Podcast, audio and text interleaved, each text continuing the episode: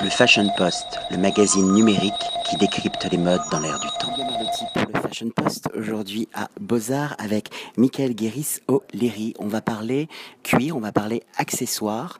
Ma première question, Michael, j'aimerais savoir pourquoi est-ce que vous avez choisi comme champ d'expression l'accessoire et les cuirs alors, euh, à la base, en fait, je suis architecte euh, et donc j'ai décidé de, euh, après mes études d'architecture, de me lancer dans donc la maroquinerie. Donc j'ai étudié la maroquinerie aux Arts et Métiers à Bruxelles. Et, euh, et donc voilà. Donc en fait, pourquoi le cuir? En fait, c'est un peu par hasard. En fait, j'ai rencontré quelqu'un qui était passionné par le cuir, dont les parents étaient propriétaires d'une d'une tannerie en Belgique. Et, et donc voilà, il m'a fait découvrir le cuir, la manière de le tanner, la manière de le travailler. Et donc, donc ensuite, j'ai décidé de faire cette formation en maroquinerie aux arts et métiers. Et euh, été à bonne école puisque j'ai eu l'occasion d'avoir pour professeur euh, le chef euh, d'atelier de chez Delvaux, qui est une grande maison de maroquinerie belge. donc voilà, je ne sais pas si j'explique un petit peu ma collection. Non, j'aimerais savoir, on va parler de la collection dans quelques instants, mais c'est quoi le lien justement entre l'architecture, le corps, la mode et l'accessoire? Est-ce qu'il y a des, il y a forcément un lien dans tout ça, dans la façon d'appréhender l'espace, d'appréhender l'humain. Déjà, j'aime bien le, lien qui peut exister entre toutes les disciplines euh, artistiques. En fait, euh, j'avoue que l'architecture m'inspire beaucoup parce que je suis architecte de formation, comme je l'ai dit, et euh, elle, m'inspire dans, les formes, dans les lignes. et donc, je pense que ça, c'est assez révélateur en fait à travers ma collection. On peut vraiment lire toute cette influence de l'architecture. Et, je pense qu'au-delà de l'architecture, il y a vraiment beaucoup de disciplines artistiques qui peuvent m'inspirer. Le, le, design, le cinéma aussi. Donc, je crois vraiment en on l'interdisciplinarité, la, fusion entre vraiment tous les secteurs créatifs. Euh, et, finalement, un projet d'architecture et un projet de maroquinerie euh, se construisent un petit peu de, la même manière. En fait, il y a vraiment, j'ai pu vraiment constater une même manière de, fonctionner. Et puis il y, a, la notion du corps qui est au centre de ces deux disciplines, en fait, au centre de l'architecture bien sûr, euh, et, au centre de la maroquinerie encore davantage.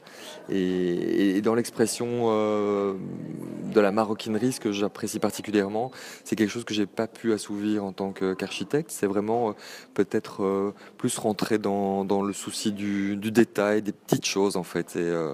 Et, voilà. Et mon expérience en tant qu'architecte était assez, assez brève, mais c'est vrai que je regrette pas du tout de m'être lancé dans la maroquinerie parce que c'est vraiment un champ d'expression qui me paraît plus complet.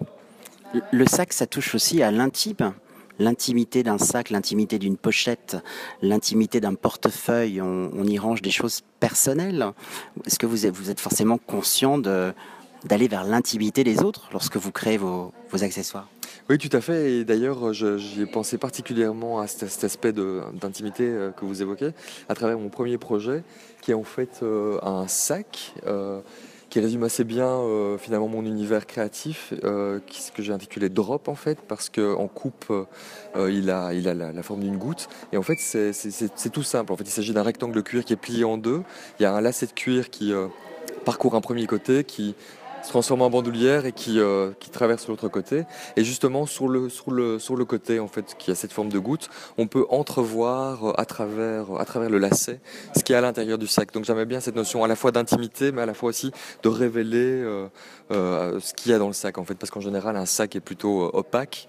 Et j'aimais bien justement jouer avec, avec, avec l'idée qu'on puisse apercevoir euh, ce qui s'y trouve en fait. Donc, euh, donc euh, ça c'est mon premier projet de sac. Ensuite j'ai développé d'autres modèles plus, plus classiques, on va dire, parce qu'ils sont, parce sont justement opaques.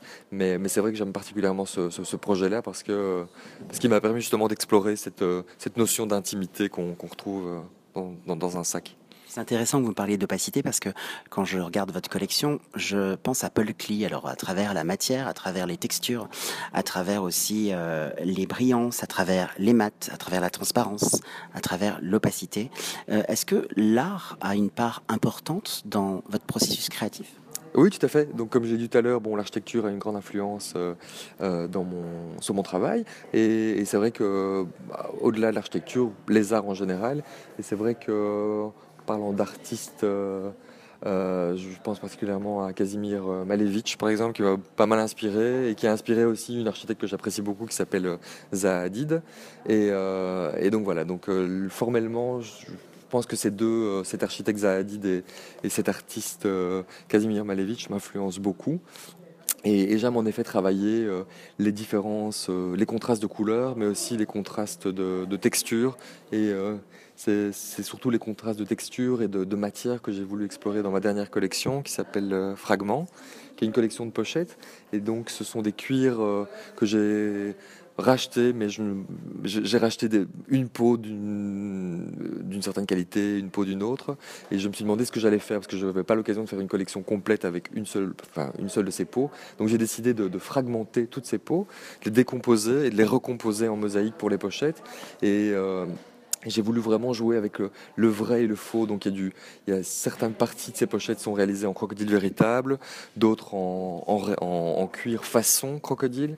Il y a même des morceaux de plastique aussi qui imitent le crocodile. Donc j'ai vraiment euh, aimé jouer avec le, vrai et le faux, qu'on puisse à un moment plus distinguer, euh, euh, oui, le vrai du faux en fait. Et, et, donc voilà, il y a un jeu de texture, un jeu de matière entre plastique, croco véritable, faux croco. Euh, et, donc voilà, cet, aspect-là, j'ai vraiment euh, aimé le développer à travers cette dernière euh, collection. Combien de temps ça prend pour développer justement le bon sac, la bonne pochette? Parce que c'est une question de, praticité. Si vous vous trompez de 5 mm sur la longueur d'une anse ou sur la profondeur d'un sac ou sur la taille d'une pochette, vous ne rencontrez pas votre public. Comment ça se passe justement pour développer ce juste produit? En fait, c'est le processus est le même, qu'il s'agisse d'une pochette ou d'un sac. Après, il y, a des, formats quand même standards, euh, on va dire, qui, euh, qui sont assez fonctionnels, et autant pour la pochette que pour le sac. Et en ce qui concerne la longueur d'une bandoulière, par exemple, oui. En ce qui concerne une lanière de poignet, par exemple, qu'on peut adapter à un sac également. Et puis alors, parfois, donc, je, moi, j'essaie évidemment d'utiliser ces codes et de les détourner, donc ces codes euh, en termes de dimension. Euh, et, et, c'est vrai que pour les pochettes, par exemple, ce que j'aime aussi développer, c'est parfois des, formats euh, conventionnels, mais aussi des formats XXL, en fait, qui sont plus des produits, des produits d'appel, en fait. Et, et, voilà, qui sont, par exemple, il y a une très grande pochette qui est un port-document, et finalement, euh, voilà, dans la mode, parfois, on se rend compte qu'on a envie, on a envie d'un accessoire pratique, certes, mais parfois aussi c'est un accessoire qui est un petit peu ostentatoire et, euh, et qui n'est pas. Euh, Il faut attraper le regard. Exactement, tout à fait. C'est quoi la réalité aujourd'hui d'un jeune créateur? Économique ah. Comment est-ce que vous comment est-ce que vous, vous travaillez? Comment est-ce que vous montez votre business? Alors en fait, ma, ma collection existe déjà depuis six ans. Euh, donc la réalité économique est un peu complexe. Euh, donc dans l'accessoire, c'est encore différent euh, par rapport au prêt-à-porter. C'est vrai que moi j'ai décidé de ne pas faire deux collections par an ou trois collections par an ou quatre collections par an comme comme on, peut le voir aujourd'hui beaucoup dans, le monde de la mode. Donc moi j'ai une collection, j'ai décidé en fait de prendre le parti de faire une collection de, de basiques, d'élémentaires, que je complète au fil des saisons de nouvelles pièces et, euh, les modèles euh, élémentaires que j'ai développés dans ma collection de basiques en fait euh, je, les transforme un petit peu ou je, change les matières au fil des saisons donc par rapport à cette réalité économique de de, de surenchère, de, de, collection, etc. Moi, j'ai décidé de prendre le contre-pied et, de, et donc finalement de fonctionner avec une collection unique qui se, qui s'enrichit au fil, au fil des saisons, en fait. C'est euh, acheter moins pour acheter mieux, parce que quand je vois vos produits, on a vraiment envie de les, de les garder pour la vie. Oui, tout à fait. Je, me rends compte que je suis de plus en plus, euh, mon produit s'inscrit de plus en plus dans cette euh, philosophie à laquelle, à laquelle je crois vraiment. Et, je suis vraiment convaincu de ça, en fait. C'est que finalement, les acheteurs que je rencontre aujourd'hui, les particuliers ou les boutiques, en fait, veulent vraiment un produit qui soit qualitatif, euh, en l'occurrence, mon produit est fait en Belgique, donc je pense qu'aujourd'hui c'est quand même un, avantage euh, euh, concurrentiel par rapport à d'autres marques, et, et, aussi un service après-vente. Enfin, il y a vraiment une, transparence en fait que je trouve très importante et, à laquelle je pense le consommateur est, de plus en plus attaché, et, savoir qui se trouve derrière le produit en fait. Et donc c'est ce que j'essaie de dans ma communication aussi de faire, c'est vraiment montrer vraiment d'où viennent les matières, où est fait le produit, qui se cache derrière le produit en fait. Écoutez, on a en tout cas rencontré qui se cachait derrière le produit aujourd'hui. Michael Guéris-Oléry, je vous remercie pour cette philosophie. Vous êtes un architecte, vous êtes un artiste et vous êtes un artisan et vous avez le goût du geste, du rituel, de la main qui façonne. Merci beaucoup. Merci à vous.